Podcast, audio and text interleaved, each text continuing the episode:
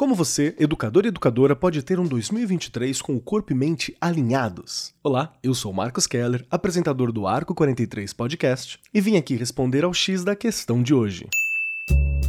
Começa agora o X da questão. Enfim, 2023 chegou.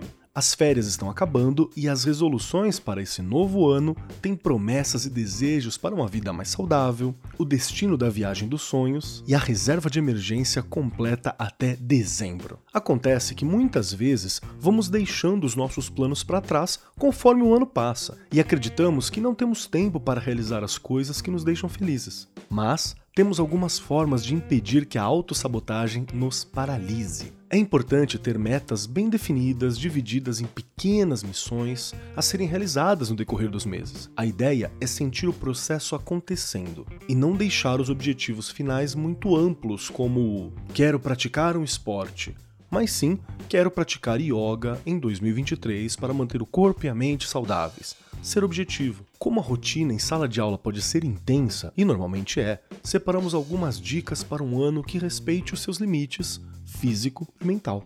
Entre uma aula e outra, tire uns minutos para se sentar em uma posição confortável e respirar bem fundo algumas vezes. Não se prenda ao tempo, seja dois ou cinco minutos, o que importa é deixar a mente livre de pensamentos. Ter momentos de descanso é essencial, então nada de trabalhar aos finais de semana. Aproveite o tempo livre com a família, os amigos e o pet para carregar as energias. E que tal praticar um exercício físico algumas vezes na semana, hein? Seja de manhã ou à noite, entre no YouTube e acompanhe coreografia das suas músicas preferidas. A academia também é um ótimo lugar para dar uma caminhada na esteira ou fazer aquele esporte que você prometeu começar em 2022. E as opções são vastas: capoeira, muay thai, boxe, kung fu e até treinos funcionais. Agora é o momento de sentar e colocar todas as suas metas no papel, de forma bem detalhada e com prazos favoráveis à sua rotina. Lembre-se de focar no seu processo, sem pressão, sem comparação. Cada um tem uma prioridade diferente e não existe certo ou errado. A Editora do Brasil deseja um ano de realizações, inspirações e reinvenções para todos e todas. E esse foi o X da Questão,